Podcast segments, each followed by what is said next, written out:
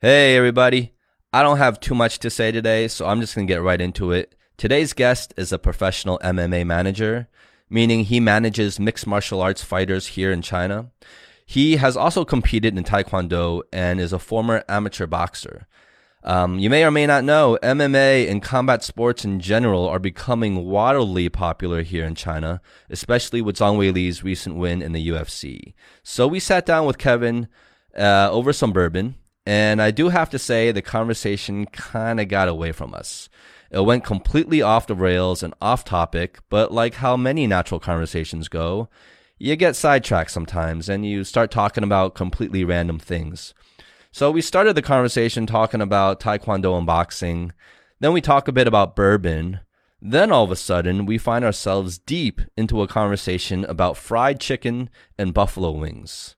We then somehow pivot that discussion to uh, Asian racial insecurities. So before we know it, time was up. It was a interesting conversation to say the least. So please give it up for the one and only Kevin Yu.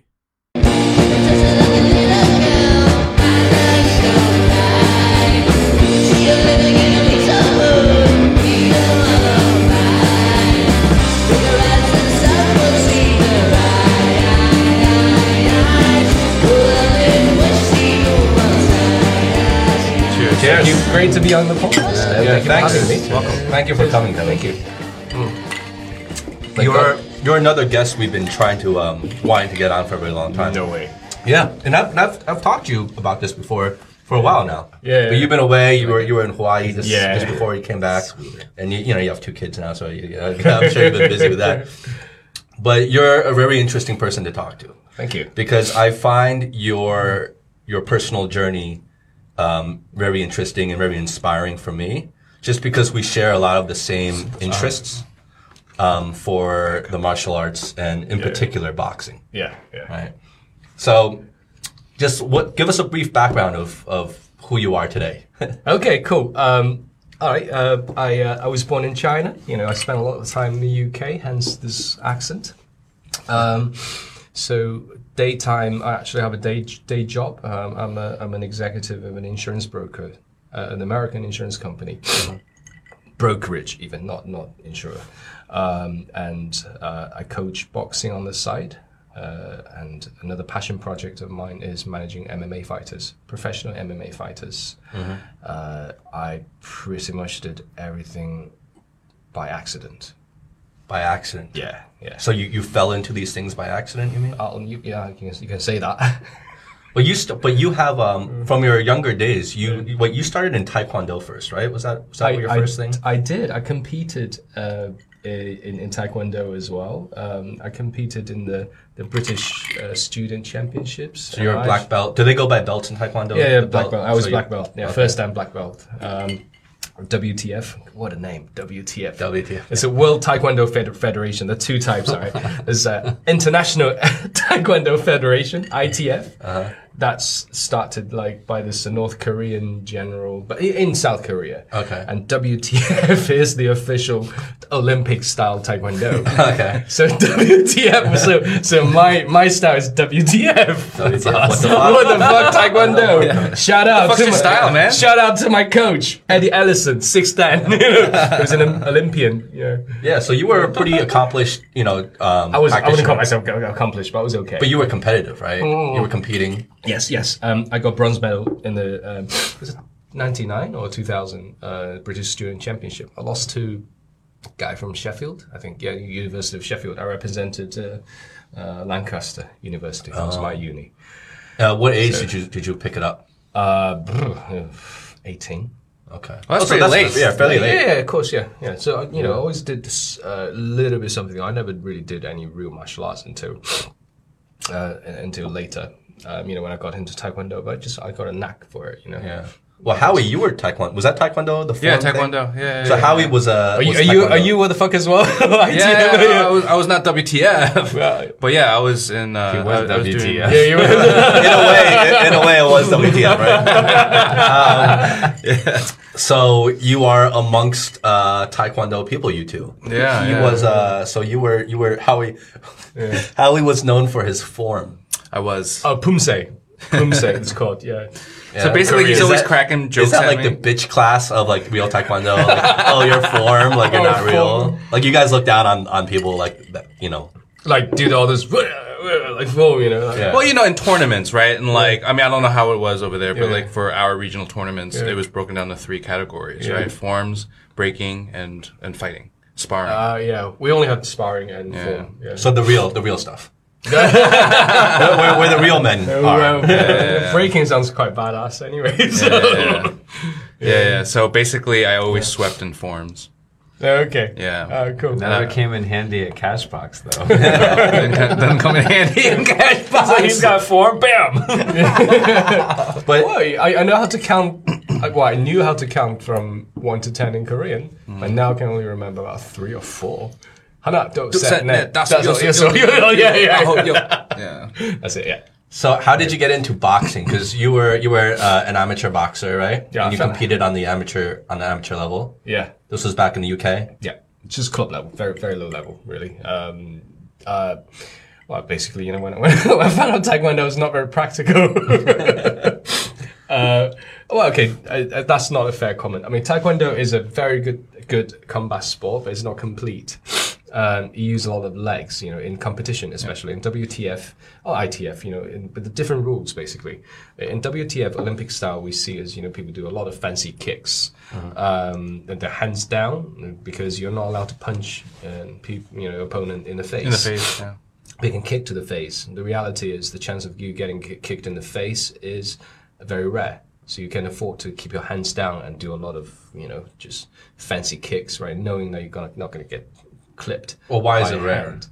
Because you, Uh, it's easy to see a kick Well, if you're in the street, Yes. I mean, Yes. uh, most people are not going to kick you in the face. also, Well, unless somebody who's really good, you know. Uh, uh, but, but, you know, it's easier uh, to to defend yourself when somebody was kicking you. Only you, you it becomes predictable. Mm. And yes, you, you're right. Uh, you, you, it's, it's a long way for you for, for feet to travel, right, to, Mm-hmm. to the head. the motion's more exaggerated. as well, if you're Yeah. if you're ready, if you know you're in a fight, but if you don't know you're in a fight, someone just comes up and kicks you. yeah, well, well, you know, if you're really good, I mean, there's still I've seen some of the the really high level taekwondo fighters, which I'm not, you know, um, the, the, the Olympic level, you know, that they, they their feet are just so fast, you know, that they're probably, you know, that they, they, they don't need uh, to punch that much, but but still, you know, for for us mortals, uh, you. you um, you, you, you try, you know, I, I try to do some like light sparring with people in, in, in boxing and got my ass kicked, you know, that's, that sort of stuff. and I realized, hey, a minute, this, that's not right because, because, um, you, you don't have the space to move around like that. And once you close your distance and, you know, and then your, your legs become useless. yeah, feet are taken out of the equation. at that Yeah, point. yeah. So, so the most direct uh, form of attack is still your hands. The most natural way for people uh, to to fight is is your fists, basically. Yeah. So, so I thought boxing maybe, and then you know, soon I as soon as I um, started training with boxing people, you know, as um, going to clubs, and I realized that's really something I really enjoy. Um, it, it, there's something noble about boxing, just two hands, you know. Just you, you choose your basic weapons. There's know. something pure about it, right? Yeah, yeah. You, you, this is your sword, you know. so that, that yeah, just a beautiful form of, of of combat sport, really. I mean, even just with simple weapons, two hands of yours. There's so many combinations, so many things you can do. The tactics, the strategy, you know, the mind game. Um, yeah, so that, that's why I love it. But I feel like Yeah. for you to have just walked in and just picked up boxing more like kind of casually and willy nilly, for you to have competed at the level you did on a, even though at an amateur level, Mm-hmm. I mean that that is pretty impressive, right? I mean most most people when they get into the gym, they want to pick up boxing, they'll never reach even the amateur level. I mean, you know, Yeah, well, I, I guess you know I always had a, a competition background in, in Taekwondo. That kind of made it easy for me. I, you know, I know what it feels like to be kicked in the face. Uh-huh. So, so you know, I, I got kicked in the face many times. So I thought, well, fine. Yeah, stress and pressure of a fight is not going to. It's yeah, yeah, yeah. I, I kind of you know, got used to the rhythm pretty fast. You know, the the, the distance control because Taekwondo is all about distance control, timing, speed, and I got all those already. You know, I already I was already coordinated, uh-huh. so it's very easy for my coach to train me. Oh, okay, you already know what to do. You know, so- combos and stuff like yeah, that. yeah, you already know what to do. So, so you just kind of, you know, just different form, and you know, you know, to, to rid of some of your, your bad habits. You know, don't drop your hands, that sort of stuff, and the rest is easy. You know, the rest is you know, the, the, sounds cliche, but the rest is your heart, basically. Your, your willingness to to to actually go there and, and face the pressure. You know, to to, to, to overcome the obstacles. Um, so yeah, that, that that's it really. It, it, it is quite trans translatable. Is that a word? It is. It is Yeah. a word. I don't know if it's a word. yeah, well, uh, yeah. It's, well, so the skill set or the mentality of Taekwondo uh, can be easily translated into boxing. Uh, uh, you know, if as long as I think all, all combat sports are similar in in, in a way, uh, as long as this combat sport has um, full form of sparring, you are against a fully resistant opponent. You practice again and again, and it'll be easy for you to translate that to the next sport. The problem with most most people, I think, is they don't want to, because once you reach a certain level, when I was a black belt in Taekwondo, most people just like, I don't want to get in boxing and stuff from the beginning, you know, get my ass kicked again and again, you know, that I have my dignity. It's more of like an ego thing. Yeah, it's hugely ego thing, uh, which is why um, you know most um, boxers, you know, ask them to do kickboxing. Get out of here. You know, you want to do jujitsu. You know, most people just like laugh at you. What you want like gay wrestle? You know, like, you know, that's, a- that's a- that, that's just you know just the thing. And even for the for the jujitsu, I, I think jujitsu um, people tend to be more open minded. I guess you know uh, they tend to be more chilled. But the boxing has got this hard macho style kickboxing as well. You know, I don't want to go on, down on the ground. You know, no, this is my sport. You know, It just Yeah, we stay on, especially we stay on stay on our feet. Yeah, yeah, yeah, especially especially boxing, especially boxing. I But do you think that's changing now with the popularity of MMA and like the UFC? S- starting to I, I think starting to uh, but still you know there's a, still a very old school mentality within boxing for sure uh, for sure in taekwondo uh, to a certain extent to a certain extent yeah so i still remember i mean I, I love him to bits you know my old coach eddie Allison. you know he's um, his his sixth dan now or something you know, he's crazy he's uh, he- he's one of the best kickboxers ever. You know, he's a great Olympian. You know, it was, it was like national champion. Uh, but I still remember him, you know, like, like teaching us, like, you know, what jujitsu bullshit, you know, like grab you, you know, so do this, this. No, no, no, you know, not if you're stronger than him, right? Why don't you just kick him? So, well, you know, well, I think you were wrong, Eddie. but anyways, uh, So when did you when did you uh, come to China? So those those were like your early days in UK, right? yeah, So when did you when did you come here to Shanghai? Well, I was um, I was born in China, uh, and actually spent my childhood in, in China as well. Oh yeah. So when did you come back? Where in China? I came back, uh, Yangzhou. Oh, Yangzhou. Yeah, I'm a um, uh, I'm a Hakka. Uh, you know, my granddad is from Hunan, but I was just talking to Eric about this. But I was born in Yangzhou. I grew up in, in Yangzhou as well, actually. Um, so I came back to Shanghai in 2010 From England? from England. Yeah, uh, I, I lived in, in Philadelphia as well. 'Cause, Oh, you uh, live in Philly? yeah, I My lived brother in went to Philly. school there. Really? Yeah, Yeah. yeah, yeah. How long I were you in love Philly for? Just a year. Just a Ah, year. okay. I, Cool. I, I was working for a British company that sent me as an expat to uh, to, to, Philly. to Philly. Yeah, yeah. loved it. Did you like it? One of my pretty- favorite cities in the Yeah, world. Yeah, Philly's pretty cool. It's Yeah. pretty cool, huh? One of my best Yeah, friends Been in a couple of times. Longwood Gardens. Have you been there? No, I haven't. no, pretty no. pretty I, cool. I, actually, I lived in South Jersey, Cherry Hill. But I worked Cherry in, Hill. Yeah, yeah, I lived. I lived. Yeah, I worked in, in Philly. It's Yes. not a big city though, right? It's, No, it's a very small, very walkable city. Yeah. Um, you know, you don't even need a car if you live in the city center. Yeah. it's just very convenient. You know, very quaint. That's pretty cool. Yeah, it's got a bad reputation that doesn't deserve, like many cities. Yeah. Well, Philly. I've been to Philly like only like two or three times, so I don't really know it that well. Um, but I don't know. I wasn't that impressed with it. I mean, the Philly cheesesteaks. the bad Oh, dude, that's, that's the first thing that popped in my mind. The My cheesesteak. mouth gets Yeah. starts to drool. I'm like Philly. But I- I know, Philly cheesesteak. cheesesteak. But I thought that would be such a lowbrow comment. It'd be like, "Oh, did you like the Philly cheesesteak?" yeah, yeah, yeah, right? It's yeah, all like, yeah. "Yes, I'm from England," you know. No, I, I love Philly cheesesteak, and you know, Oh, to, yeah. to me, I'm all the same. You know, like if you talk to like a real Philly person, they'll tell you, "Well, Geno's, no, Pat Geno's. King's is terrible." You know, I'm, I'm Geno's guy. No, no, I'm Pat King's guy.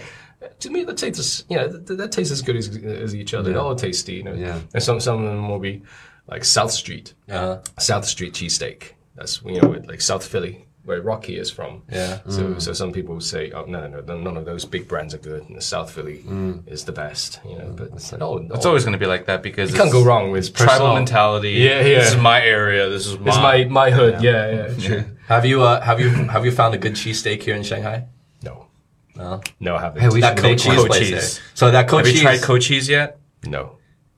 it's, it's it's good, but it, like if you were to compare it to a real Philly cheesesteak, I'm sure it's not as You'll good. never be able to But compare it's it's the closest thing. Just like I think Home Slice is the closest thing to a good New, New York, York. New York pizza here in pizza. But Shanghai. home slice is pretty damn good. Home, pe- yeah, home, slice, slice is is really really it's good. good. It's, It's good. I really wouldn't good. call Yeah, it pretty you- damn you- good, you- but it's, pretty damn good for Shanghai standards. Yeah, yeah, yeah. But you put home slice Well, in in New England, York, well, it's all right, it'll just be middle of the road. yeah. I, I definitely enjoy me my, some uh, home slice. Yeah. it's really good.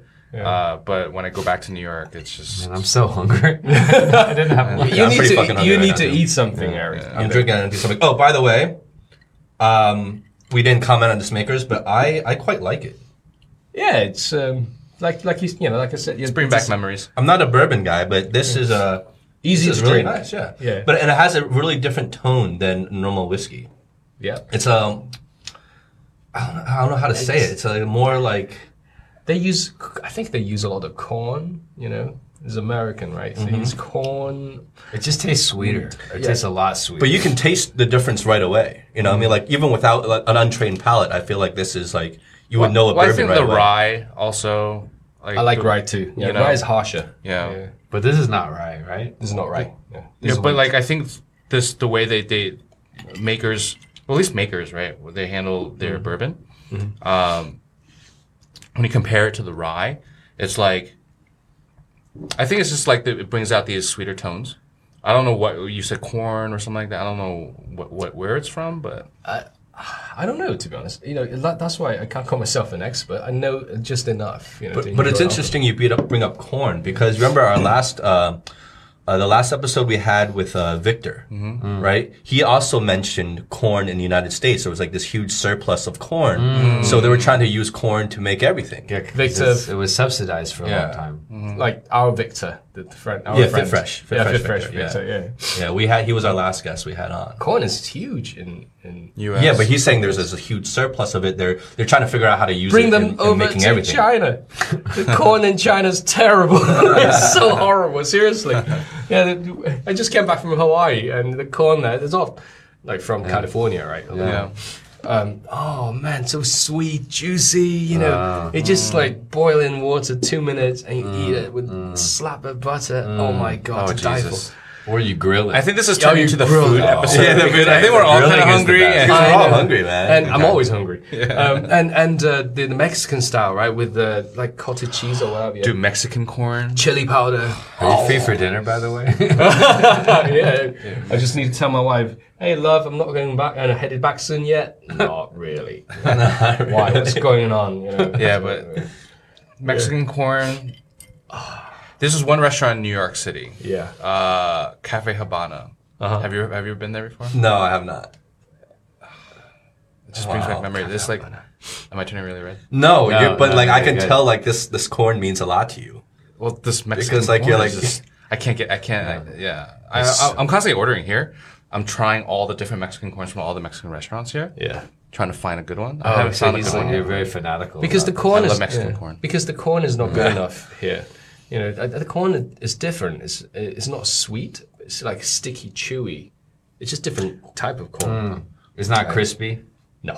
Oh, it's got to be crispy. You, you can buy those from supermarket, like seal packed. Uh-huh. You know, like American sweet corn, and those are It's mushy here. Next best if thing. you get the KFC stuff, it's mushy. It's horrible. It's yeah, terrible. I, I wouldn't even. Not even KFC, but even if you get like, you go to like the Bianli Dian, right? Yeah.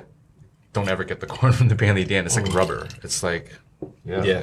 I don't think anyone does get the corn. from the Yeah, I I don't think you needed to say that. Only you get the corn from the Bianli. I don't. Only you buy corn from the convenience know, stores. exactly. I don't think anyone else had that. Yeah, wait, issue. wait a minute. What? What? from what? From like Family Mart? yeah, from Valley Warm. How? I don't even know they sell. Yeah, I didn't even know they had corn. I'm a fan there. of corn. When push comes to shove, I wanted to try it. it was like rubbery. Yeah, it is. It is. So talking about nutrition though, like Yeah. um like look, none of us are perfect and with our with our ages like, you know, nutrition is getting harder and harder to keep in check, right? Uh-huh. To keep on point. Um what's your nutrition game like? game. Yeah, I mean, like you know, like we, we all to some degree, and some more than others, try to keep our nutrition dialed in, nutrition dialed in as much as we can, right?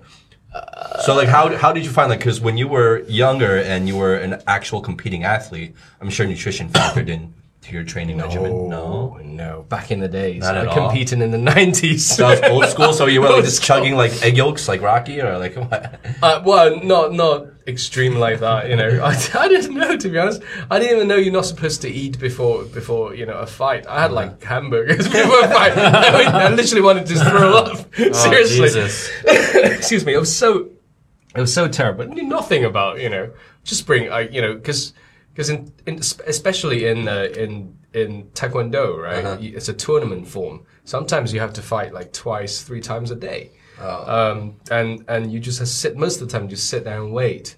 You get you got to eat something, right? It, it starts starts in the morning and it runs all the way to the afternoon. So you just bring chocolate bars. I had no idea, you know. It was only later on, you know, and and then, and I realized I I need to I need to get a girlfriend. I you know that the video uh, that the this Australian Asian Australian kid, really geeky, really skinny guy, you know, he goes like, I need a girlfriend. I have a six pack, I have a chest. You know, you know that No, one. no, There's a comedian? Yeah, yeah, yeah. It's like, on YouTube. It's really funny, really, uh, really popular now. Do you have young Jamie here? no, no, no, But anyway, This so, isn't the Joe Rogan podcast. We're not there yet. We're not there yet. Ah, Justin, come on, you can A few more episodes We'll be there. All right. Um, so yeah, no, we didn't know anything about nutrition. I, I only got into dieting uh, because I wanted to look good.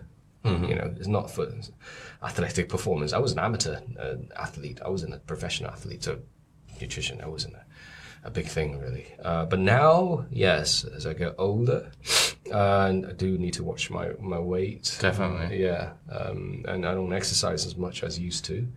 Uh, so I guess you know, just be sensible. Really, if I eat too much, then the next day I try to eat less. You know, but still, you know, I'm such a good good eater, and I put on weight really, really easy. Inside me, there's a big fat kid.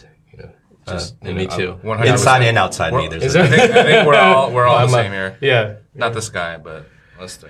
But for an insurance guy, I mean, you seem to you keep pretty fit. Do you find it hard to keep fit, or do you find find Yeah. it hard to keep your nutrition game on point here in, in Shanghai? Absolutely, absolutely. Um, Why? Why do you think it's hard? Well, it gets harder when you have a family, you know, young kids. Uh, you just eat whatever, you know, you just, you, know, you don't have time to exercise. Most of the time is with my family. Um, and, you know, I just have to squeeze the workout in here and there. Um, I guess, you know, what that diet works a little bit, you know, you know, dad diet What's the dad? Yeah, what's the dad? leftover from your kid, you know. So, so, so sometimes I skip breakfast. It's, it's totally not healthy. Don't do it. Don't do it. But I do find that it like, keeps my weight down, you know, in that way. So sometimes, you know, I'll be busy making breakfast for my son, three-year-old son, and uh, after that, it's already eight o'clock. Shit, I need to go to work, right? So take him to school. I go to work, and whatever he, he doesn't eat, I'll just scrape up the leftover and eat it. Um, so you know, and then probably I'd only like consume 200 calories in the morning, you know, and then lunchtime, all right, just buy whatever, you know, uh, downstairs from work. It's Yeah, easy. yeah. So the only thing left for a meal is dinner, a good dinner. You, you can only eat so much, or your stomach is only that big. So Yeah. I guess that kind of overall it kind of balances itself out. So not the healthiest, but it kind of works. Do you eat home cooked dinners or do you? I do. I try to most of the time. I actually, I love cooking. I'm a big chef Oh. myself. I cook all kinds, um, but just uh, I'm lazy. Uh, I'm lazy. I like do to make? cook. What's like a typical? I love French food. I, I can really? make French, Italian, Greek, you name it. Um, what? Yeah, you're like a renaissance man. Like you, you Yeah. do, you have your hands on a little bit of everything. Live, yeah, I Yeah. should have lived in uh, ancient Greece. Ancient Greece. Yeah. Yeah. Well, congratulations on your new baby girl, by Thank the way. you He just had very a new, you know, Oh, wow. baby Thanks to daughter. that. Thank you. So Yeah. cheers on that. Yeah, What's, uh, cheers. Because you brought up kids, so I just want What's, uh, Yeah, what's cheers. the Well, I- baby daughter's name? Uh, Zoe, Zoe. When did she? When when did she come? little hapa baby. Uh, sorry. When did she? Uh, uh, uh, when did your wife give birth? Uh, 30th of March. So Wow. she's four month old. Okay. Amazing. Um, she's already ro- rolling over. She's beautiful, man. She's just so gorgeous. Yeah, that's awesome. Little Havsy baby, you know. Brown hair, you know, brown So what? what eyes. yeah, your wife. What's, Big what's her eyes. background? She's. My Uh, wife? I know she's white, but I mean, like, what? What's her? What's her like? That's it. You know, no, I'm joking. uh, no she's a, she's a teacher. You know, she's a, she's a teacher at an international school. Did you meet her here in Shanghai? Yeah, yeah, I did. I Oh, did. shit, okay. Um, Is she British? no, she's American. Uh, she grew up in Hawaii and California, um, so that's why we go to Hawaii every year. Oh, that's cool. Um, yeah, so uh, uh, what, what, what kind of- kind what I was going to say? She's a teacher. Uh, she's a surfer. Um, You know, she's she she likes. Oh, uh, one of the things, one of the reasons I get to um, stay healthy, I guess, is because my wife is very healthy. She she likes to work out. You know, she's a she's an athlete. You know, she's a she's a swim for the school. You know. Um, So she keeps you in check in a way. in a way, yeah. And she'll tell me in the face, "You're getting fat. Got a double chin." Well, yeah. Well, all, all wives do. all God, girlfriends, all wives. I She think. doesn't sound. She sounds. She sounds Chinese. if anything. all the same. Come on, seriously. Just yeah, just yeah, just yeah. I'll tell you. Oh, you're getting fat. Okay, she will, she will not hesitate. So, but what about being here? Do you find hard to keep to keep fit? Uh, so many delicious things, I guess. you know, and things are But there's cheap. delicious things everywhere, though, right? Yeah, or maybe not so much that's in the true. UK, right? yeah, you- you're, you're, you're probably right. It's actually quite easy to diet. I mean, that's my personal opinion anyway. Um, it's easier to diet in the UK because the restaurant food is shit most of the time. Really? Yeah. Um, you, you, you have really high end, good restaurants, fantastic restaurants, you know, um, some of the best Michelin stars. And or you have like fish and chips, you know, curry house, Chinese takeaway, that sort of stuff. Um, those are good, but there's in between. Nothing really in between. Huh? No, no, no. That's terrible. You know, you, you- you're thinking about the the Arby's, the the uh, Ruby Tuesdays, the you know that sort of love like The yeah, fa- red, like the family type restaurant. yeah, red, red, like- lo- red Dude, lobsters. yeah. Arby's those is amazing. If if those are the standard, then the British level is way down. The, you're an average cafe. Really? Oh, just so terrible. And the average British um, British diet is so terrible, so bad. You know, beans on toast, that sort of stuff. You know, so uh, it's it's not very good. Um, so, but but but then again, you know, supermarket in supermarkets you have so many good things, huge selection of all kinds. You know, it's easy to stay healthy that way. You can just cook at home, you know, pick whatever you want. But the challenge in China, actually, when I first came back to China, I was a gym gym rat, health nut. You know, I wanted to look good. I sported a six pack. You know, I looked really Right. good. Yeah, so this was 2010. I was kind of single. I wasn't. I wasn't. Yeah. I, okay. So this is another story of, of you know I have a story to tell about the bourbons as well because I used to go to Kentucky quite a lot. I used to go to the, the capital, the bourbon capital, Louisville, a lot because because of my work. But you know when I came back uh, in 2010, I was still married, but that was kind of falling apart really. So uh, I was theoretical. No, theoretically married, I guess. You know, or, in, Legally- were legally, legally, in legally practice, I was single. but you guys were separated, but you guys were legally married. Oh, Williams. and just to be clear for listeners, this is your previous marriage. We're not talking about your current wife. No, no, no. This is previous marriage. Um, so I wanted to look good, you know, um, and you know, and uh, I, think- I think my, you know, I consider myself as a good-looking guy. You know, I had lots of girls, of course. You know, always.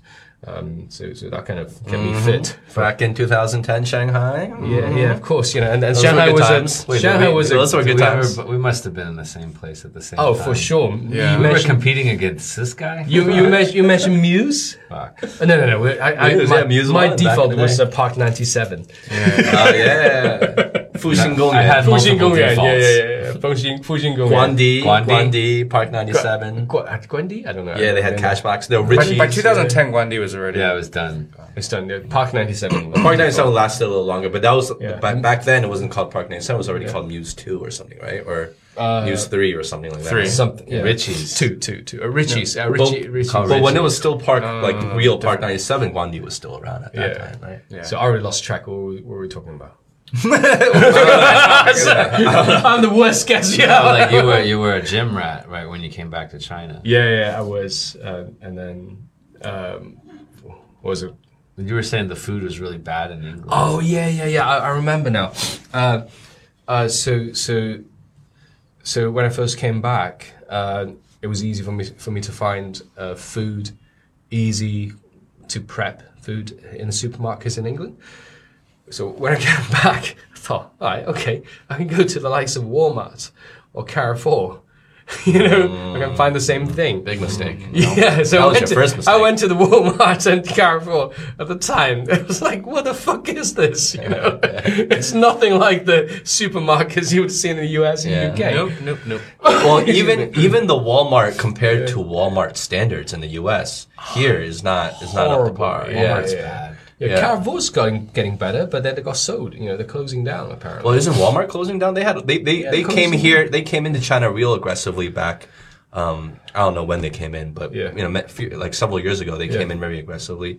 But now you hardly ever see them. yeah. So I think There's too many better Sam- choices now. But they're Yeah. opening Sam's Clubs now.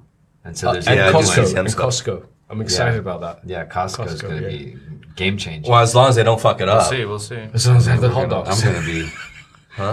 As long as they ha- As long as they hot don't fuck it up, you know. Yeah. Um, you know, I was excited when Best Buy first came in here, but you know that Oh, was it, Oh, it was like it was completely no point to go into Best Buy here. First of all, like you're get you're buying things at like uh, more expensive. Yeah. They did, their selection was terrible compared Yeah. to what they had in the states. Yeah. Um, so it was completely irrelevant in the market. But do you, do you, do you, okay, here's a little uh, side tidbit about that. Uh, because I remember when Best Buy came in, and I, I forgot where I got this information from, but there was it was through like industry people. Um, so Best Buy came to China in like late 2000s, early like 2010 or something like that, and basically they got they they shut down within like half a year or something like that, or a year. It was- not a long time. And at that time, Suning, Guomei, Guomei is like Yeah, they were like the the big ones, right? Yeah. And plus, you had like Dianalton and stuff like that. Yeah, right? yeah. So, one of the big reasons why they could not compete was because when people, well, number one is when you when you go to Best Buy, they're like, oh, try everything. Like that was the big American way, right? Just try everything. But Yeah. then like Chinese people didn't really care about trying everything. They were like, okay, what can I get with that? Like, like where, where's my free like crock pot with well, that? they wanted to haggle. Yeah, Right? and that, that's the second one Yeah. is the haggling. Yeah. So okay, that's the price. Uh, I'll give you this this much. Because even in like Suning, like you can at that time now you can't, but like at that time, Yeah. you can haggle. You can haggle, or you could be like, send me some more stuff. Or if I'm gonna get that camera, give me some uh, Throw in some other things. SD Yeah, cards, Yeah, or like yeah, give me some shit. Give me some. Give me a crock pot. Yeah. Yeah. Give me an oven. Yeah. You know, they're like, yeah, you got an oven. but in the states, they're like, No, you can't there's do that. of You can't, you can't Best- go into Best Buy and be like, throw in some other things. Yeah, Best Buy is like, no, this is the price. Like, oh, I'll give you like fifteen percent off. Come on, it's like, no, this is the price. Yeah. yeah. It's, it's it's a, very different market. I mean, you know, we all know this. But that's why I said like the Chinese market is still like the Rubik's cube. You know what I mean? And, and still it's still unsolved to this day in terms of I mean obviously you have successful companies here Yeah. that have came in and have and are successful. Yeah. But KFC. the, yeah, but the the Rubik's cube that is China, like that is the China market as a whole is still unsolved, you know? Hmm. There there will still be plenty of international successful big international companies that are coming Mm-hmm. in and a lot of them are still going to fail. Some will succeed, but a lot will still fail. Yeah. But let's go back to what we just said about Best Buy failing here and, f- and for what reason. Yeah.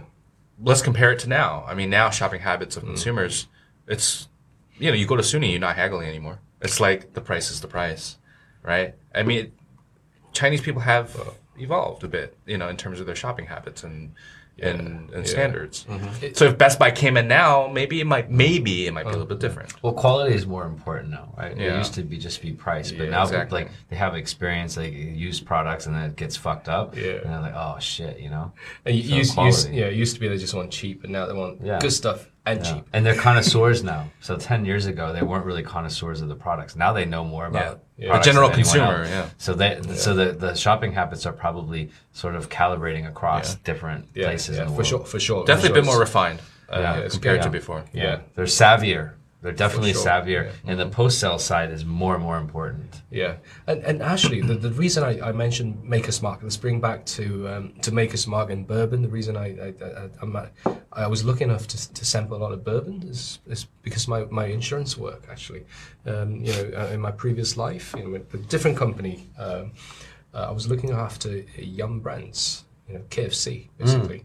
So, so because of that, you know, they were my client, so I, I get to go to So KFC China was one of your clients? yeah, K- at the time, globally. Oh, it was they, they global, belonged to a big company called a Yum Brands. So Yeah, KFC, Yum. Pizza Hut, Taco Bell. Excuse me.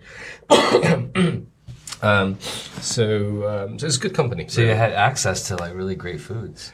I've been to, yeah, yeah, yeah, yeah, yeah, wow, yeah. Um, and believe it or not, I've been to the, the safe in Louisville, um, that that's supposed to keep the secret rep- recipe, the original secret res- recipe of fried The chicken. the Colonel's Colonel recipe? Sanders. So, so that's a real I- thing. I've been there. Yeah, yeah, yeah. Yeah, I always thought that was like some sort of mark, like marketing slogan, like No, you know, no, thing. no, no. That so there really is a It Colonel's does recipe. exist. Do you like fried it's chicken? That I love fried chicken. Okay, what? Okay, hold on. I don't want to derail the conversation. This guy's from have Sou- from the South. He's we're from the- Texas. I'm from You're Texas. from Texas? Yeah. All right, so well, we have to have this conversation. My wife's family's, um, in, yeah. Uh, original or Texas, Hawaii. Her mom, her mom is Texas. Okay, cool. So yeah, Um, Texas, Arizona. Yeah. Okay, so Shout out to Jamie.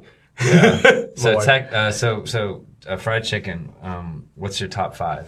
My top five. Uh, I I have to say my top one, not because because Yum was my client. You know, I, I'll say KFC is my number one. Original because- recipe.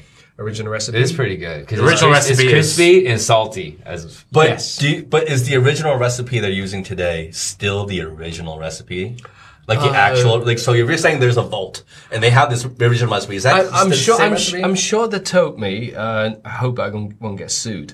I I'm sure they told me um, it, it's you know uh, it's the same recipe, but then you know it can be replicated by many other people. And you get all the ingredients and everything. You know, and many other people make good good. Um, um, good fried chicken.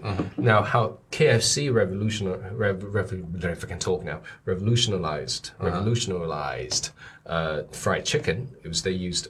Um, it's, it's because they used um, high pressure cooker, so you cook the chicken faster uh, and more tender and juicy.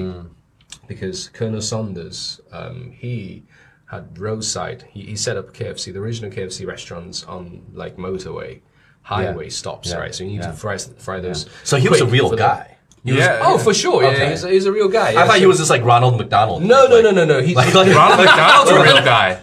Uncle You didn't know that? Really? No, shut up. Is he really? Dude, he's a clown.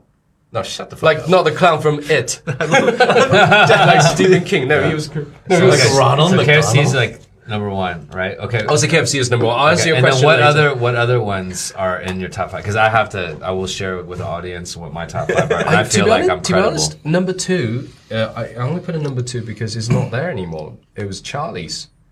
It's Charles. Captain Rooster? Captain Rooster. I thought it was, was really okay. good ones. No, no, we're not. Oh, wait. So are we? Are you just saying Shanghai or like The world globally. Wow. Wow. That's high praise. No, yeah, yeah, because um, okay, uh, so so the first time I went, you know, when I still remember when he first opened Captain Rooster. Yeah. I went there with Jamie, um, and uh, it was too tough. You hadn't got it right yet, you know, at the time. So There's a lot of different iterations of his fried chicken. yeah, yeah, so so you improved the recipe. So when when when we went back. It, it became really juicy and crispy on the outside and, and you know tender on the inside.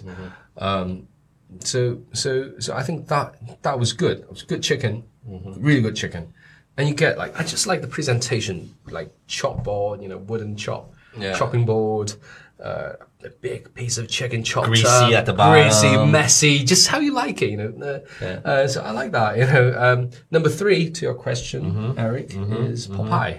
Popeyes is my number one. Popeye. Yeah, I was waiting when someone was Like, I gonna guess yeah, mention Popeye can easy. be Popeye is number, my number one. one. It's- But see, Popeyes It's is less not- I don't like it that much. accessible. to. I, I find the chicken dry. I, I, I don't know Yeah. any. I don't know. that chicken might be in a- blasphemous, but I, I find it dry. That's how I feel. I mean, yeah. That's how I feel. you're from New York. You can We're shoot. You can. on, sh- you can shoot daggers at me all you want. I find it dry. You're from New York. I have. I think the British guy has more credibility. Okay. Well- please continue. Oh, okay. Number four, I would say number four is just your odd, uh, like you know, there are loads of Turkish guys opening these little fried chicken shops Yeah. in in the UK. It's like burger, burger vans, you know. Um, or taco stands in the US, you know, at three o'clock in the morning when you're out of the Taco club. truck? Yeah.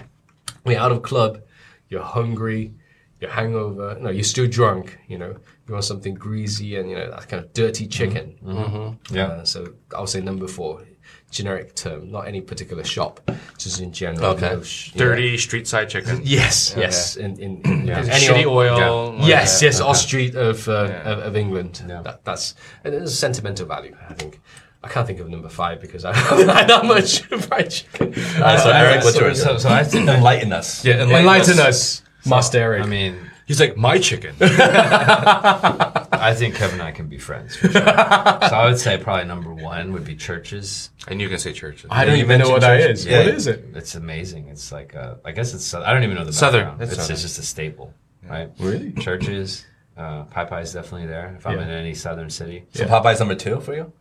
you know, I'm not going to give an order. Well, you're the one that came up with the order. You're like top five. Top five. and then now you don't want to give Oh, an no, no, order? I mean, like I, I, I think any of these would be great. You know, you're kind of splitting hairs here, right? So Yeah. Popeyes, so I'm like, let's split the hairs then. Let's Yeah. split those hairs. Popeyes. Um, there's a place in uh, Savannah called Mrs. Wilkes Dining Room. It's fucking amazing. You got to wait an hour just to get in, and you go in. It's family style. You sit at a table with people you don't know, Yeah, and they yeah, just bring fried chicken. Oh, Dude, I could just imagine like just plates just coming Oh, down. it's fucking that's nice. Yeah. insane. And then, um, you know, like I know that we talked about this on a, f- a previous episode, and we don't necessarily 100% agree with their values, but you know, Chick Fil A, you know, they got some good shit. Uh, that's chicken sandwich, right? Yeah, Yeah, they don't do I'm- they don't do like a straight up fried yeah, but, chicken. but, right? but, There's the, but the, fried the chicken. chicken nuggets, you know, all the like Uh, fried, like it's fried, it's fried chicken, but not fried chicken. You know what I'm Yeah, saying? yeah, yeah. Yeah. So I could eat that. I could go on a fried chicken diet. A couple years. Can I can I throw something out there? I don't know how you guys feel or if you guys know of, but you know, I, I lived in LA for for an extended period of time, like six years. Mm-hmm. So in LA, in Hollywood, the big one was Roscoe's Chicken and Oh, Waffle. Roscoe's. Mm. So where does that rank? Because I I, I I've went, never had it. I went there a handful of times. Um, it was good. I mean, it's great. It's great food when you're drunk at night, and you know after after you go a long you know long night out, you go and eat. So I was never sober eating it, so I can't really tell. Like, is that does that rank? Does that register anywhere on on like people's list? Like Because people in LA they they swear by it. I Right? put it this way, right? We give it a chance. If we could, if I could have Roscoe's tonight, I would. Mm-hmm. You Oh, I totally what I'm would. Like I don't know. Chicken and like, waffles I don't. is, Even, I don't, I don't think I've ever been there. Yeah. Right? Chicken with some sweet maple syrup and a, a bite of waffles is mm-hmm. delicious. But you know, That's- fried chicken is one of those things that just naturally good.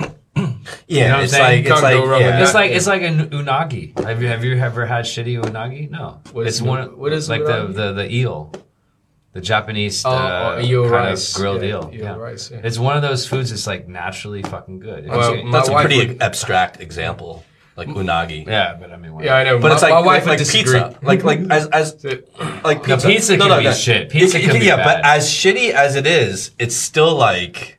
Oh, I mean, it's cheese and Well, bread. here's the you thing, can't really go wrong Pizza- with melted cheese and bread. Pizza is like specific. Fried chicken is like every culture has this notion of fried chicken, right? Now the, Ja- the Japanese are huge on fried chicken. I just Yeah. thought. oh, I And the just thought of oh, Koreans- my number yeah, five. and the Koreans. Yeah. Yeah. Yeah. I just thought of my number five actually. Koreans would be number six for me. Hmm. Number five is the street fried chicken in Bangkok, in Thailand. Oh, oh, it's amazing. Oh my god, it's so good. Yeah. Yeah. but that's dirty fried chicken, though. It's dirty fried chicken. So that falls on the umbrella. Look, Yeah. when it comes to street food, Yeah. usually street food, no matter what kind of food you're talking about, is usually the best hands Yeah. the best. Because you're. Street food is half so the time good. you're drunk. Yeah. True. Street So, but you mentioned Japanese, the, the Yeah. whatever the the Japanese fried chicken. Yeah, it's got to be top Yeah. ten. Japanese Yeah. fried chicken. Japanese Yeah, have been doing fried chicken Yeah. for a very long yeah, time. for sure, for sure. And when it comes to food, when they do something and they're very serious about something, it's usually pretty good. I'm gonna say something you guys might disagree. It's more on chicken wings, but Chinese takeout chicken wings are pretty freaking good too. Fried chicken wings.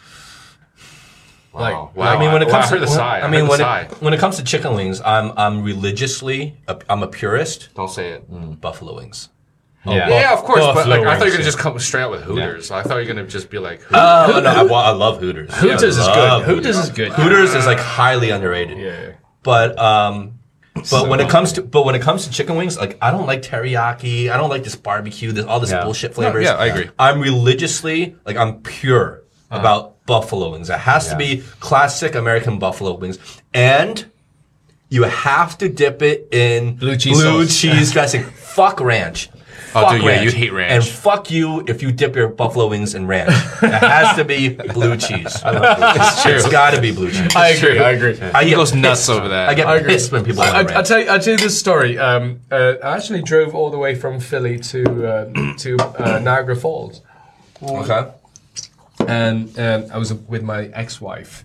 We actually stopped in Buffalo, New York. Mm-hmm. mm-hmm. Mm. And we went to the the claim to be the original restaurant. They invented the buffalo wing recipe. Mm. So They they claim they invented buffalo wings. yeah, yeah, yeah. No, the next morning we realized every every restaurant in the, vicinity. Everyone was like, it's like in New York when, when a diner says best coffee in the world. Yeah, yeah, yeah. But but oh, man, that was the best wings I ever had in my life. Really? I gotta say, yeah, yeah, so good, so good.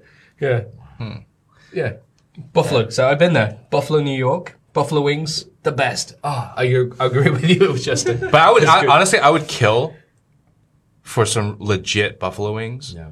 Because like the closest thing that I felt like I've had here, which to me is still kind of distant from what I remember back in the states, Yeah. the Shanghai Brewery, like the the buffalo wings there. Yeah, yeah, yeah. But to me, it's still a still lot like- of people didn't like them though because they said they had like a kind of a. sa- I I liked. I used to like it. The It's- old, it's a little sour, The one on right? Hengshan Lu, yeah. They everyone said it was sour. It's a little sour. But the, but but buffalo wings in the states are a little sour. A the little sauce sour, is, yeah, does have a a little little- bit of sour yeah. taste. yeah, I agree. But I, yeah, you can't find a good buffalo wing here. in Shanghai. But as a category of food, buffalo wings, generally speaking, is amazing. Yeah, I amazing, agree. amazing, Right? I prefer that over normal wings that are just fried, like, no- like normal No, no, wings fried. Buffalo Yeah, yeah. wings are the the the iconic epitome of wings. Yeah. How could you have anything else? Yeah. So With how, blue cheese, exactly. how do you Yeah, mean? I, I love blue yeah. cheese. I love blue cheese. How do you mean Chinese takeout wings? How? But that's where, not- Where that- can you get that from? No, back in Chinese takeout, they they would do fried chicken wings, but like Really? not buffalo style, Yeah. just normal fried chicken wings. And to me, it had its own little jitsu, yeah, it had its own little taste as well. I mean, I liked it. I always enjoyed it, It's deep fried as well. deep fried. Anything fried is good. You know the, the, the fried chicken, the fried chicken wings um, from Brasa Chicken is not bad. Have you ordered the Brasa? I've never. Mm-hmm. They give it. You No, I ordered normal they give it to roasted you in a plastic, like in a paper bag. Yeah, it's like a greasy paper bag. By the time you get it, it's, it's not bad. It's not bad. But okay, let's bring the conversation Oh back. wait, you had, but we had the bourbon. Did we finish the bourbon story? No, because you never said how you, you because you said you tasted a lot of bourbon, but you never really related it to, and then to you, why. yeah. Oh we yeah. talked about insurance, but yeah. how does that connect? And with Yum the? Brands was your customer, but then we want to take it back to the bourbon. Yes, because the, the head office of KFC was in Louisville, Kentucky. and So was the Yum Brands head office. So because of my work, I had to travel to uh, Louisville very often. Um, so I've been there quite a few times. Um, it's a very interesting place. Let me This tell you. reminds me of Kingsman. Kingsman. I, I don't sound in that the wrong. states, like statesmen or whatever, and then like the British guys are like they're fucked, so they have to come to America, and then they go to the. I remember. That's Fucking, Kings- fucking that's Kings- Channing Tatum. That's Kingsman too. yeah, Kingsman too. Yeah. Um, actually, you know, I, I love I love Louisville. It's a, it's a great city. Um, it's got fantastic food, good people. It's very southern, um, and uh, and and and you know, I got to taste a lot of bourbon. Long, sto- long story short, the, the boring version is I got to taste a lot of bourbon. I went to a lot of restaurants and bars, you know. Um, and and and they recommends a lot of good stuff, you know. And, and I always find uh, that consistently Maker's Mark is one of those just they, they never disappoint. You know, some some of the good brands are too harsh or too mellow, but Maker's Mark just straight up, you know. It's always like- it's always a safe bet. Yeah. It might not necessarily be the best bourbon, True. but it's almost a safe bourbon. safe Consistency. Yeah, yeah. So if I if I were to drink um, bourbon or, or American whiskey at home, it's either Jack Daniels or Maker's Mark. Just Jack, huh? Yeah, good old good old Jack. And- Well- and you enjoy drinking that straight? I do. I do. Actually, I don't. Normally, I wouldn't add ice to it. I just drink straight up, and and uh, I don't smoke, um, but I enjoy a cigar once in a while. So when I drink a cigar, as when I, when I drink a cigar, when I smoke a cigar, uh, it will be either bourbon or Scotch or, or rum. So when you when you were drinking, you had tasted a lot of bourbon. Was it just because you were in Kentucky, or is was it because you had to um, wine and dine and meet a lot of your clients, and you had to you know take them out and go out to dinners with them? And Uh, it, it, it was actually uh, them whining and dining us.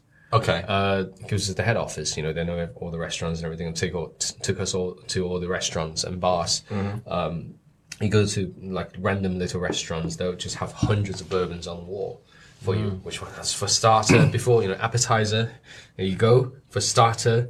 This that's all they drink. So it, it, it was amazing. I mean, Louisville is such a strange little city, you know, um, and and I, I still remember we went there.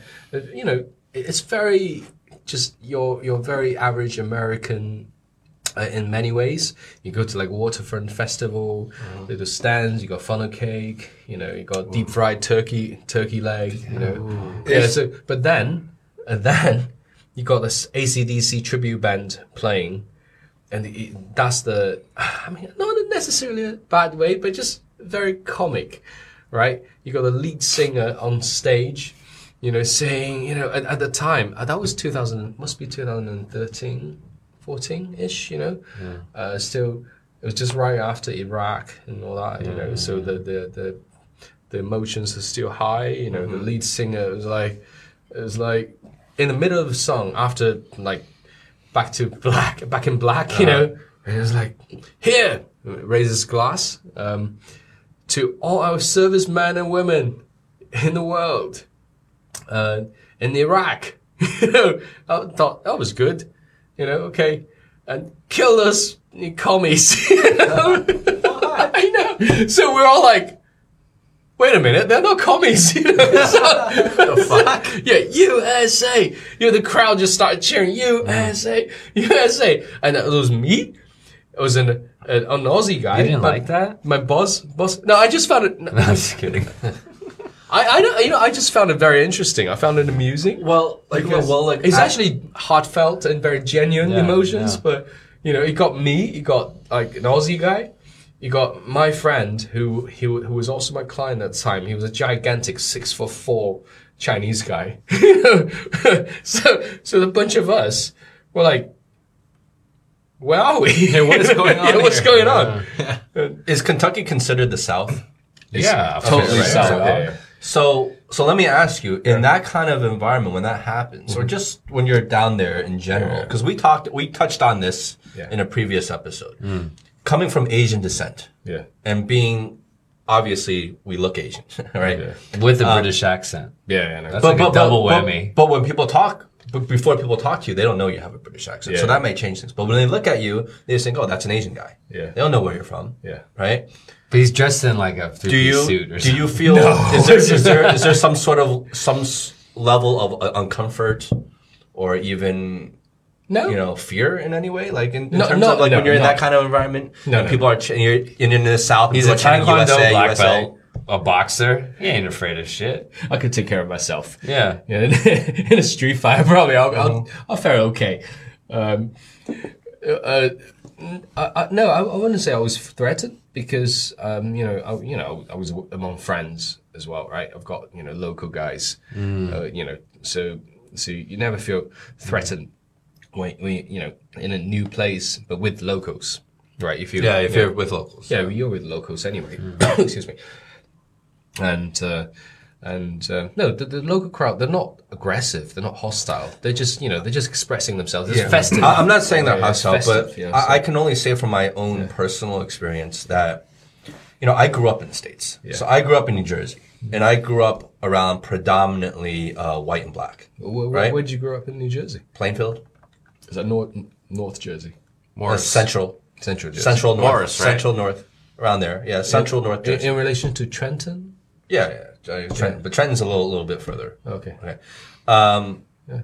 So, growing up, I didn't have any Asian friends. Hmm. I was the I was the token, quote unquote, token Asian guy, Yeah. right? Um, so I was very used to it, but I always felt a little bit out of place, and I never knew where that feeling came from Hmm. until I moved out here to China, and coming and have living in China for so long, where you're so now I'm so used to just seeing Asian faces everywhere, and obviously being in China Yeah. that whenever now I go back, like my last trip back, I was visiting one of my oldest and dearest childhood friends, my friend Adam, right? Who's a white guy. And he's like a, you know, he's like a horse whisperer now. He's like a, like living that full blown cowboy life. We grew up in New Jersey together, right? But so he owns, he he owns now? like eight horses in his backyard. You know, it's, it's Arizona, Oh, right? Um, so in Arizona, even Arizona doesn't even have that degree of stigma as like Texas mm, would, mm. Yeah, or a Kentucky Mississippi, or Alabama. Mississippi, Alabama, these states. But it's still down there, right? And so when I went, you know, we were in this small cowboy town, and there I was probably the only Asian person in the state at that time. That- at least that's how it felt because I was there for a few days and I didn't see a My, single fa- Asian my father-in-law is from Arizona. Yeah, so everyone there was you know mostly white Yeah. and like from wh- my perspective because I'm not immersed in that culture. Yeah. Like I'm just gonna use I don't know if this is offensive to them, but like like cowboy, you know what I mean? Like Yeah. cowboy boots, cowboy hat, you know, riding mm-hmm. horses. Like ranch. Yeah, like ranch, that ranch life. And no, everyone was super friendly. Yeah. There was no sense of like violence or, or, but even knowing that, like logically, I know that. Yeah. But just being in that environment, I felt like a little bit, uh, like tense. Well, you know why? you're- you're I'm sure because the eyes lingered a little longer than normal. Maybe. That's probably Because why. they don't see a lot of Asian folk there. exactly. right? You're the odd one out. Yeah. Yeah. Yeah. So there's always like, even though logically I know, like, look, I'm safe, and there's, there's, I- I'm not, I'm not hinting at any sort of racism per se, but, uh, but there's still that degree of kind of like, uh, that, like, I don't know if it's culture shock or what, but there's that degree of like tension. So the and question, then the question is, do we identify this with, you know, being Asian, or if any, you know, stranger walked into that, you know, like an Italian guy Um, or like a whatever, a Russian guy, and that the same thing would happen, and are we making a bigger deal out of it than it needs to be made? Well, it, it, this is my view. Um, like Asians in America, especially, uh, in this, to certain degrees in, in, in the UK. I don't know continental Europe, uh, but you know, my, my oldest son, my, my oldest son, uh, he's English. You know, he's he's still you know he's still in the UK. Um, it is Is he um, like half? Uh, no, no, no. My, my, my ex-wife is BBC. Okay. It's a British-born Chinese. Family's from Hong Kong, um, but you know, he's you know, genetically he's Chinese. You know, southern, northern mix. That's interesting that you went from Asian to Caucasian, because some people I think they go from Cauc- like you know like like I don't discriminate. Caucasian to Yeah, I Asian. don't, I don't think. No, that's- but seriously, like why is it that that's such a, No, so no. observant of race? Well, It's just not to interrupt, but like because you start off and then you you know you have Caucasian, but then maybe like after you spend time to you know ten years or whatever, you realize maybe like you need someone that's closer to your roots. So then you find. I mean, that's what ha- the pattern, right? Uh, no, no, not it's- really. it's no. I, I, I think I think deep inside, here, here's I, oh, okay. So so to this race thing, right? Um, I never felt, um, I was the odd one out when I was in England. I was one of them. You know, I felt more British than Chinese. Um, you know, um, maybe you go to a small town, people, you know, extra friendly because you look different. But I do believe, you know, there are assholes everywhere, but they're in the minority. Like you said, you're in Arizona, a little small town, but people are not used to new things. That's just it's human That's right. nature. That's right. But but you know, they're, they're nice enough, they're polite, that you know, they, they, they want to know you, they're genuinely, you know, uh, interested in you. That's a good thing, I think. You know, um, um, so so. Well, the area you were growing up in, in the or not growing up in, but what you were living in in the UK, wa- was there? What was the Asian population? Excuse me. It's about ten thousand out of a million. So- it's small community. So it was very small. so you hardly ever saw any other Asian people. One percent. That's like nothing. No, no, we, we see each other very. We saw each other very often because Well, you know, within your circle of friends that you would hang out with, were you like the usually the, the single Asian guy, or were, were there other Asians? uh, mixed, mixed, So it was very mixed. very mixed, very mixed. Yeah. Okay, so yeah, so it's more diverse, and in a more diverse place. Like if, if I were to go to Manhattan, I wouldn't feel anything about me being Asian. Like Yeah, that, I course, wouldn't like feel it one bit. Yeah. But w- when you're taken out of that environment and thrown into somewhere like Cowboy Town, Arizona, where I was, Yeah. like all of a sudden Yeah. it becomes very obvious, you know. And I'm not saying I'm not I'm not I'm not I'm not saying I'm not hinting at any sort of racism. All I'm saying is that, and especially you have to take it into the context of the times. So I just I just went there. This was a few months ago. So now in the U.S., the hot button subject is China. In the news and politically, everything, mm. right? So you know, if you're an African, if you're an African American, if you're a Mexican, it's, you know, obviously in the in the past, I'm sure they or still do, they feel a certain level of that. But right now, the the hot top hot button topic is China, and there's this kind of like this this this Fear. fear Yeah. or this competition ah. with China and Chinese, and in the media, they're always kind of They're definitely playing portraying this like, oh, this this the China the Chinese are taking over. Fear the Chinese I'll just or tell- I'll just tell with the people I'm Chinese, or we're at this trade trade war with the Chinese, right? So now all of a sudden, I'm Thai. or Filipino. You you, you can oh. pass as Thai. You're looking dark these days. And my and my friend Adam, like like out of the you know just purely he because he doesn't he wasn't thinking of any of this. But when he would introduce me to everyone, he'd be like, "Oh, my friend from China," and in my heart, like I didn't say You're like, anything, "Nah." but in my heart, I'm like, "Dude, don't don't introduce me as a friend from China. Don't say China, dude." Just like I felt like that awkwardness almost, you know. you, And you should and- you should tell people you're Taiwanese. That's like US ally. Come on. But no, but just say it's my old friend from Jersey, which it is. Yeah, that would have like- been completely true. Uh, but, like- know, I, th- I think. But when that's he a- said my friend from China, they're thinking like this guy who speaks broken English and like you know I'm just straight off off the boat coming in, and and I didn't you know I wasn't sure how people would take it because America is very divided right now, and there are people that are going to view Yeah. China in very different ways. how I see it is uh, number one, your your childhood friend Adam. He's really proud of you being in China. So when he introduced you to his friends, circle Yes. of friends, he's trying to show off. Absolutely. my friend from China. Absolutely. Hey, this guy's from Yeah. China. Can you believe that? He was only coming That's- from a well-meaning place. I know that. Absolutely. He came over on a boat. I kn- and I know the No, feeling. that's just not a He sense likes of fried rice. not a sense of negativity. No, no, not a, not a hint of sex. Dumpling boy over here, China. Which great, you know why not? Stereotypes, you know, it's, uh, they always have. It's like stereo- this all in your head, dog. Stereotypes are based on facts. The fuck. um, but but um, okay, so so I, I, I, is your fear fear uh, related to like you know Middle Eastern guys? If you're from Middle East, you're, you're default Muslim or you know default terrorist. Uh, but it's different though because because then a lot of the you know Muslim countries are in North Africa. Black guys, right? all over the world. Yeah, exactly. So you that didn't, in that sense, it didn't affect African Americans, black guys. You know, That's That- very yeah. different. That's very Yeah. different. That's So very different. so Asians in general, yes, this thing you know hostility towards uh, China as a rival country, competitor, what have you. I'm not going to get too because we still live in Shanghai, so I'm not going to get too political.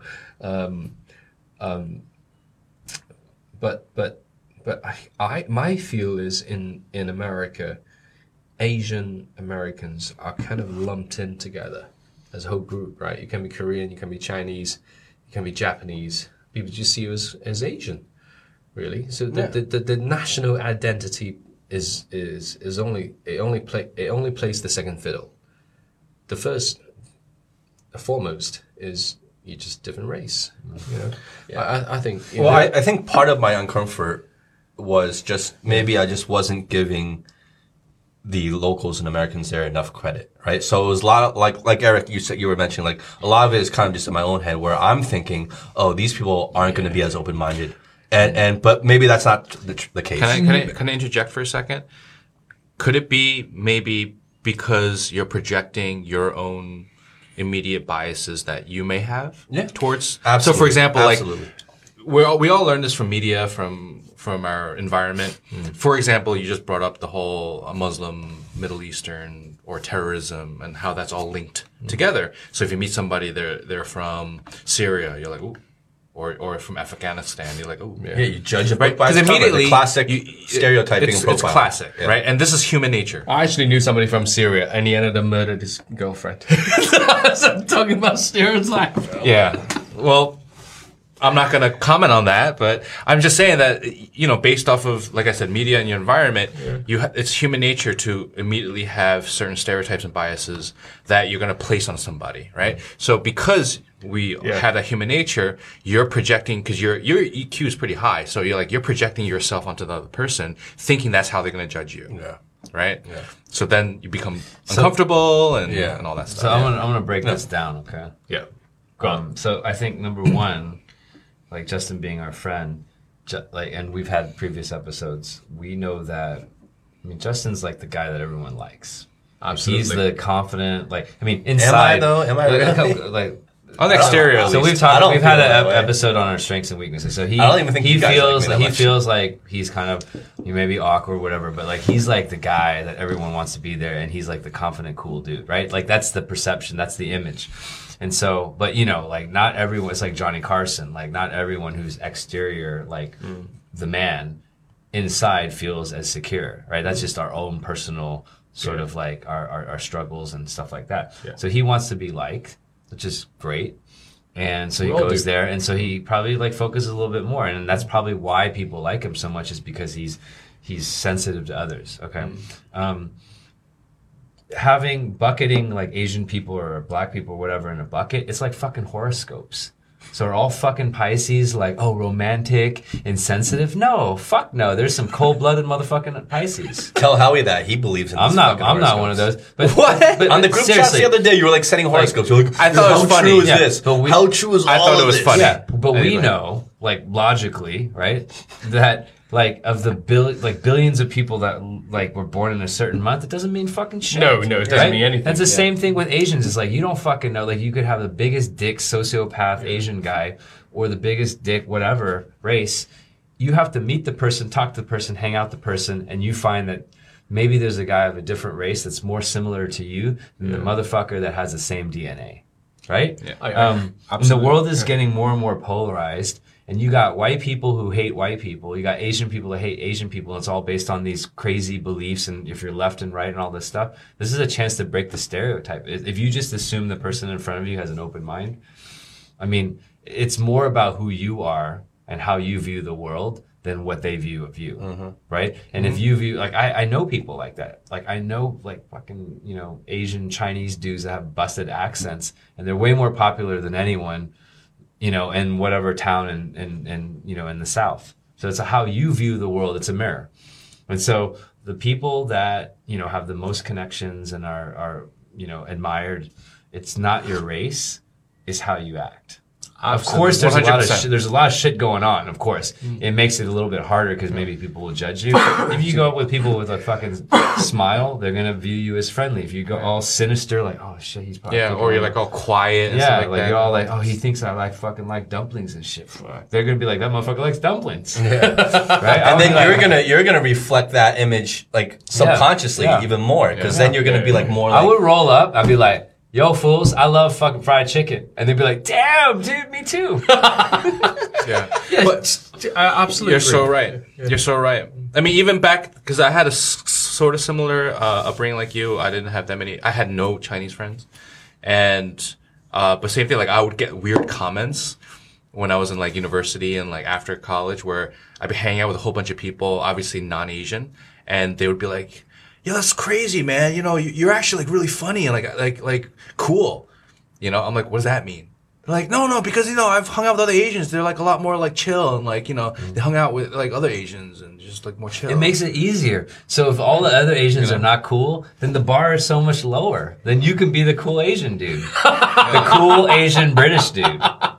That's why this guy walked on water. Look, this motherfucker has a British accent and he has no stigma. That's like so plus- he walks into plus 50 Kentucky. points right this there. motherfucker is like Kingsman.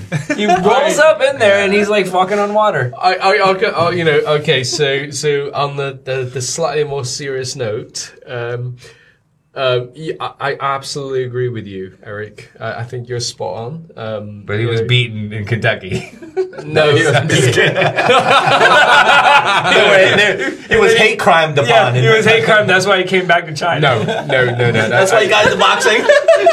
I, I love people in Kentucky. You know, I, you know, that may may hold different political views for myself, but uh, you know, I, I think most of them are really genuine, good folks, good people. Uh, I had a great time in, in Kentucky every single time. Um, I never had any problems.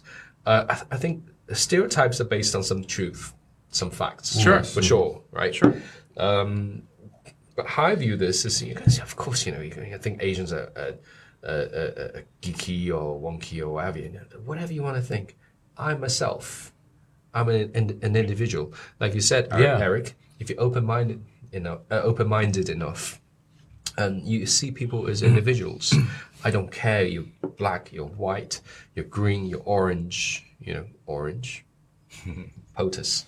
Yeah. Um, you, you, That's a good um, one. You Strong. you um y- I- you know I, I see you as individuals I, I may like you i may not like you if we can be fri- friends, we- we're friends. You know, so Yeah. it doesn't matter. I like you. I don't like you. It's not based on your race. No, no, It's no. based It's off. I don't who- like you. who you are as an But see, individual. here- here's here's so the thing. that's the Most thing, yeah. like like when you like what Eric kind of alluded to before is when you talk to people individually, Mm. everyone seems pretty smart and pretty open minded and pretty understanding, but as a group and instinctually, people tend to judge things at first sight. And by the like the classic saying judge a book by its cover. Don't judge a book by its cover. Well everyone judges judges books by its cover. Yeah. we do too right? It's almost impossible not to to some degree right? So it's just that kind of initial thing. And then if you have the but if you have the opportunity to kind of engage with this person one on one then you have a chance to kind of maybe dispel a lot of stereotypes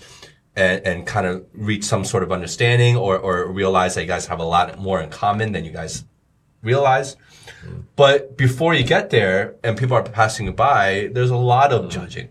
And that's, that's one of the, like, things that are wrong with the society we live in. There's just so much judgment out there. You're, you're, you're so spot on. And uh, like, there's this, there's a book that I'll have to plug in. I'm not getting paid, I promise. Um, I love this book and I'm going to read it for the rest of my life. And it's by a guy that I think, I think I learned, I, I learned about him from you actually, Howie. Nicholas Christakis.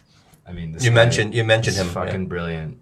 He's uh, you know, he was a like Harvard and Yale professor. He's one of the top intellectuals in the world, but he's the funniest guy. He's an infectious laugh. He's a Very good. Greek, Greek. He comes from a Greek family. he's American, and he talks about the foundation genetically. Natural selection has produced us people who are coded genetically to have this need to create groups and things like to profile. Yep. Because it was a survival tool back in the day. But the premise of everything is that as he kind of zooms out, love for others, friendship, social networks, cooperation across different types of people, these are fundamental attributes. Hmm. Now we have preferences for our own like group. So this is called in-group bias, but the universal nature of being able to connect with people across cultures and being able to connect as human beings is fundamentally stronger than our preference for hanging out with people like ourselves. These are obviously opposing and kind of um, you know forces that are competing with one another. But ultimately, look at the world today.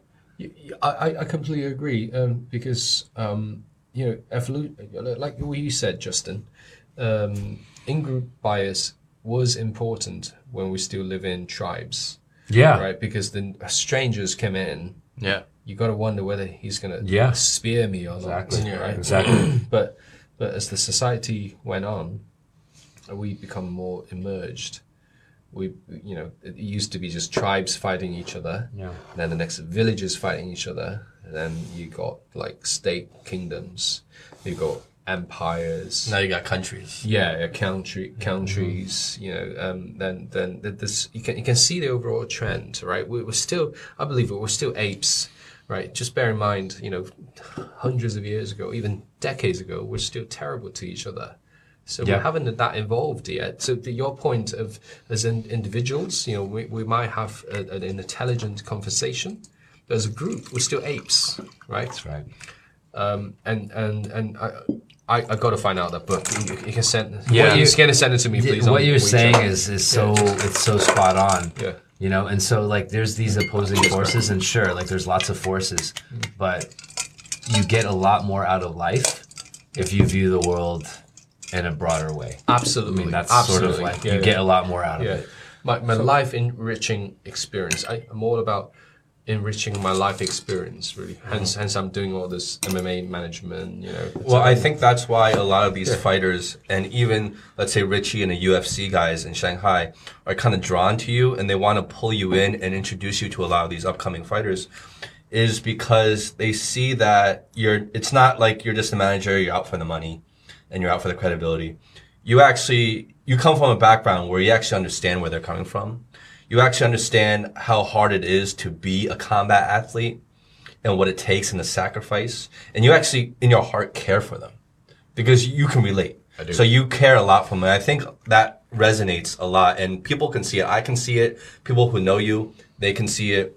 And I think from your early days as an amateur and competing in taekwondo and boxing and all that, it's all kind of come full circle for you. Where now you've moved to Shanghai, you have you have a family, you have two kids, you know, you, you have a full time job, but yet you still find this passion and time and energy to be involved in a pretty profound way with the mixed martial arts um, sport and fighters here in China and helping them along the way.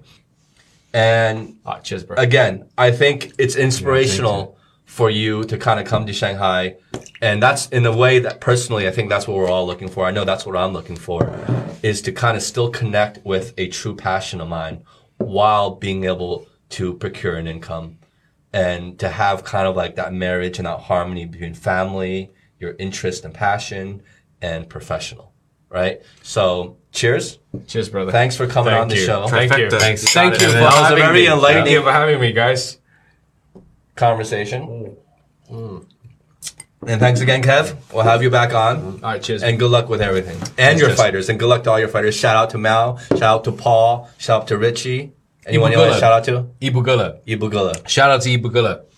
He's he's got a fight coming up in in in September. Mao's got a fight coming up 23rd of August. Where?